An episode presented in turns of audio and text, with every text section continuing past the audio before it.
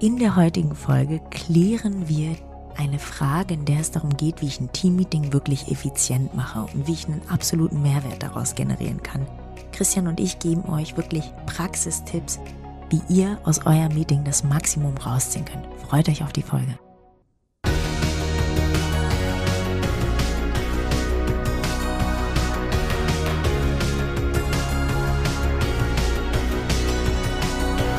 Partner dieses Podcastes ist die Bludenta GmbH mit dem Flash Zahnaufhellungssystem. Stefan Thomsen reicht für die heutige Episode folgende Frage ein. Besprechungskultur in der Zahnarztpraxis. Meine Besprechungen laufen so. Wir stehen zusammen, unterhalten uns, fragen, wie die, wie das Wochenende war, fragen, wie die letzten paar Tage war, was man gemacht hat, wie es der Frau und Kindern geht.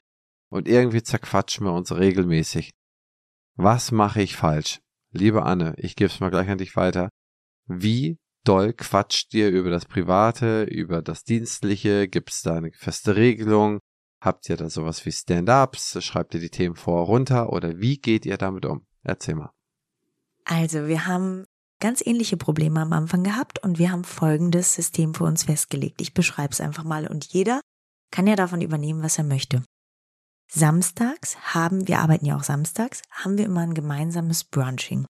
Und da wird eine Stunde über private Themen gesprochen. Wir hatten mal überlegt, das Montag früh zu machen, sind aber nicht alle da. Und da gibt's nur private Themen. Da erzählt der eine, hey, ich war im Kino, hab den Film gesehen, hey, mir geht's gerade gut deshalb oder mir geht's gerade nicht so gut deshalb. Sonst bleiben private Sachen vor der Tür. Die nehmen wir nicht mit in die Praxis. Das hat sich als sehr, sehr hilfreich erwiesen, dass jeder eine gewisse Art von Professionalität an den Tag legt, indem er die privaten Probleme vor der Tür lässt. Wie gesagt, nur in dieser einen Stunde sprechen wir darüber. Wie läuft jetzt aber ein Teammeeting ab? Wir haben jeden Morgen fünf Minuten, eine halbe Stunde, bevor der erste Patient kommt, ein ganz kurzes Daily Hubble. Was gibt's Neues? Was sind Probleme? Das ist wirklich fünf Minuten, ganz, ganz fix. Hey, Server, Stuhl, bla, bla, bla. Bestellung ist gekommen, bla, bla, bla, bla. Die ist krank, bam. Dann haben wir einmal im Monat eine Stunde.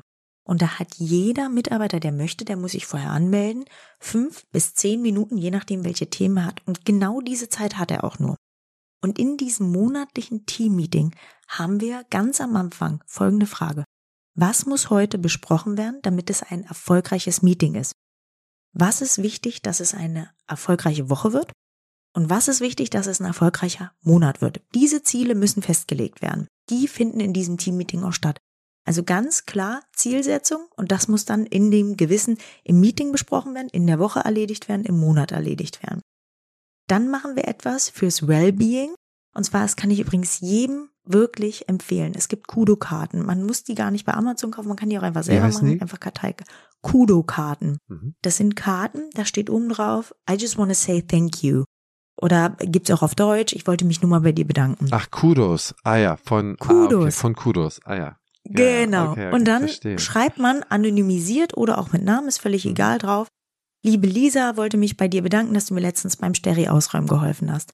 Und die verteilt man auch in diesem Teammeeting. So hat jeder Mitarbeiter ein bis zwei Kudo-Karten, wo einfach Danke gesagt wird. Man kann es auch machen, dass die laut vorgelesen werden, ist auch wunderschön. Für mich ist immer ein erfolgreiches Teammeeting, wenn am Ende positive Emotionen entstehen. Denn wir lernen mit Emotionen. Deshalb ist es wichtig, bestimmte Dinge, die wir Mitarbeitern mitgeben wollen, mit einer Emotion zu verbinden. Wenn ich einfach nur sage, ich möchte, dass vorne die Rezeption sauber ist, dann habe ich das vielleicht einmal gesagt, dann habe ich es zehnmal gesagt, das wird sich aber nichts ändern. Wenn ich Ihnen erkläre, warum der erste Eindruck so wichtig ist und was das ausmacht und warum das nicht eine Rezeptionistin ist, sondern eine Direktorin des ersten Eindrucks, dann hat das eine andere Emotion, dann hat der Wert von dem, was ich sage, plötzlich unheimlich zugenommen, nur durch meine Worte und die Bedeutung, die ich ihnen gebe. Deshalb ist es wichtig für mich im Teammeeting nicht zu schwafeln, sondern ich bin die Erste, die auch unterbricht und sagt, stopp, wir kommen ins Schwafeln.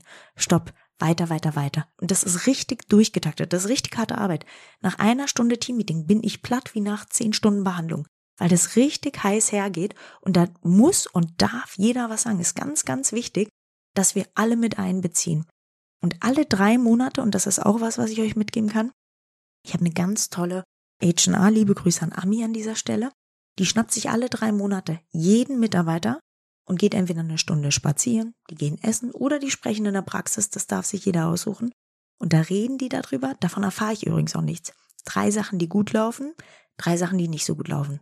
Das macht der Mitarbeiter der Praxis gegenüber, aber auch andersrum. Und so erfahren wir, was können wir besser machen, um den Mitarbeiter langfristig glücklich zu machen, wie können wir den vielleicht auch fördern. Da kommen Sachen raus, die glaubt ihr gar nicht, ja. Und andererseits kriegen wir aber auch total gutes Feedback, was wir vielleicht verbessern können. Und wir geben den Mitarbeitern natürlich auch ein Feedback, ne? Was kann der besser machen? Was gefällt uns noch nicht so gut? Was kriegen wir vielleicht noch besser hin? Und das hat sich jetzt, und da will ich mal ein bisschen angeben, wirklich bei uns bewährt, dass wir eine ganz harmonische und tolle Teamkultur entwickelt haben und wir so gut wie keine Fluktuation haben. Und die Fluktuationen, die wir haben, die sind halt unvermeidbar, wenn jemand sagt, er möchte aufhören zu arbeiten oder er wird schwanger oder blablabla, so eine Sachen. Da kannst du ja nicht so viel äh, für machen, ne? wenn jemand schwanger wird, dann ist er halt erstmal aus der Praxis draußen. Also das sind ganz, ganz tolle, einfache Möglichkeiten, wie ihr ein Teammeeting super effizient gestalten könnt und macht euch vorher einen Plan. Geht da wirklich strukturiert rein, eine Tagesordnung, habt einen Schriftführer dabei. Am Ende, der hat alles ordentlich aufgeschrieben, das kommt ins QM rein, das wird unterschrieben von allen. Das ist wichtig und das hängt dann vielleicht auch mal in dem Meetingraum nochmal aus, dass sich jeder daran nochmal erinnert. Und es muss auch Konsequenzen haben, das vielleicht auch, wenn Sachen nicht eingehalten werden. Das ist auch ganz, ganz wichtig. Auch übrigens für den Zahnarzt selber und für den Inhaber selber. Der muss als Vorbild da vorangehen. Ja, da spricht die geballte Kompetenz. Also ich finde, dass das richtig gut, wie er das macht. Vielen Dank. Die Methodik, die du machst, die ist schon, würde ich sagen, mit die beste. Also es ist schon richtig klug. Was man noch vielleicht machen kann, ist, also wenn man so mal Rollen definiert, ich finde es immer sehr effizient. Es gibt einen Schriftführer, wie du gesagt hast. Es gibt einen Time Manager. Ne? Auch jemand, Super wenn man Idee. zum Beispiel, man hat sechs Themen, man hat eine Stunde Zeit, dann, ne? Eine Stunde durch sechs sind zehn Minuten es wird darauf geachtet, dass diese Zeit eingehalten wird, ja. Und er hat einen sehr wichtigen Job, denn man kommt immer, man kommt immer raus aus der Fahrbahn, ja. Dann ist es derjenige, der die Themen einbringt, der stellt sie in der Regel auch vor oder sie stellt sie dann auch vor. Es sollte nach einer gewissen Zeit schon so sein, dass es nicht nur der Praxisinhaber, die Praxisinhaberin ist. Daran sieht man eine gute Besprechungskultur, das ist ja so ein bisschen die Frage, wenn alle Themen nur von dir kommen, Anne, ja, nur, ausschließlich. Am Anfang ist es fein. Aber wenn es nach einem Jahr noch so ist, dann ist irgendetwas nicht fein. Nämlich dann macht sich genau einer Gedanken und einer kehrt über die Organisation. Das heißt, man kann sehr gut sehen, ohne dass man sagen muss, ey, ich möchte mal von euch was sehen. Man kann am Anfang motivieren, kann sagen, ey, schmeiß das rein, macht das am Anfang immer so ein bisschen Anschubhilfe, wenn man so will. Und das ist die ersten vier, acht Wochen auch zum ganz großen überwiegenden Teil die eigenen Themen sind, ist es fein.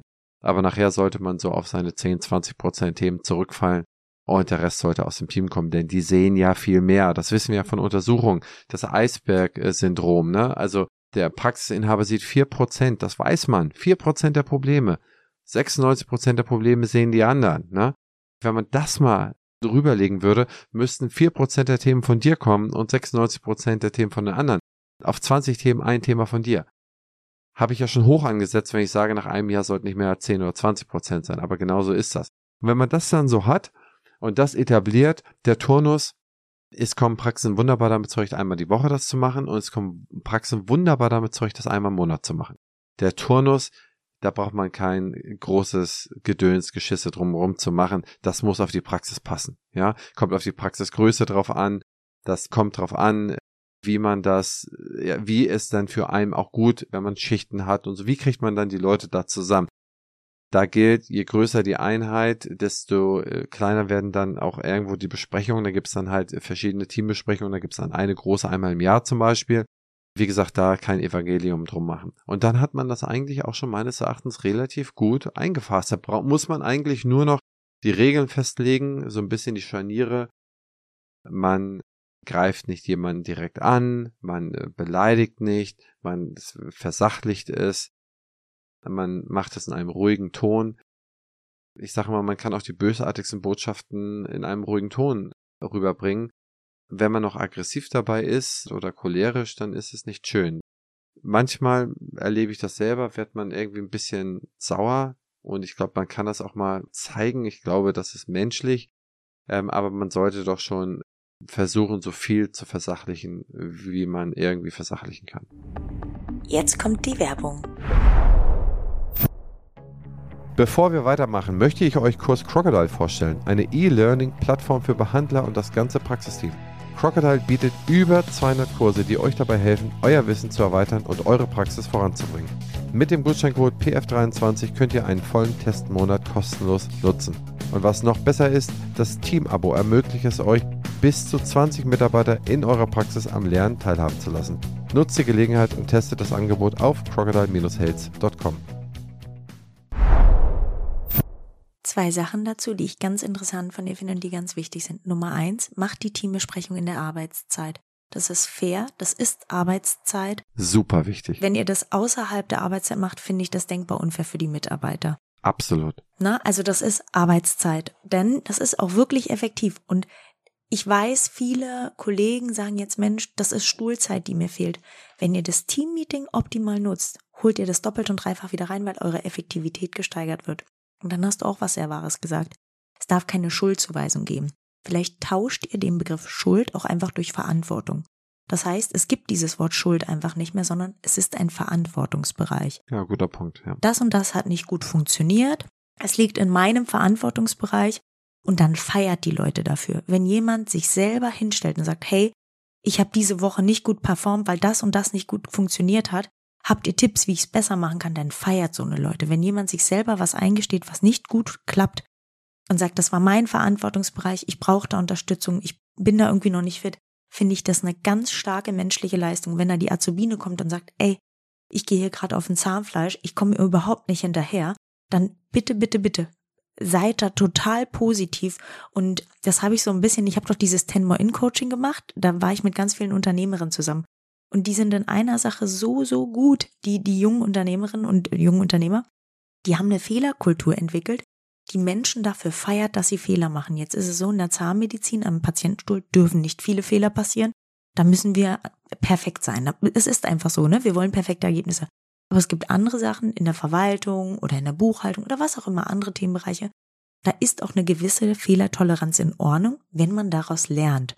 Das heißt, jedes Mal, wenn ein Fehler passiert, lasst euch doch, also freut euch darüber, außer es ist natürlich, also versucht das umzuändern und daraus was zu lernen, wie ihr einen Prozess optimieren könnt. Wenn bei uns was schief läuft, und das passiert natürlich auch, dann freue ich mich, weil ich weiß, das wird eine neue Seite im QM, die dazu beitragen wird, dass das nicht nochmal passiert. Und so schärfen wir immer weiter, immer weiter. Wir haben wie so ein Handbuch und das hat angefangen mit 50 Seiten. Wir sind jetzt bei 150 Seiten und da steht sogar drin, dass die Klamotten gebügelt sein müssen.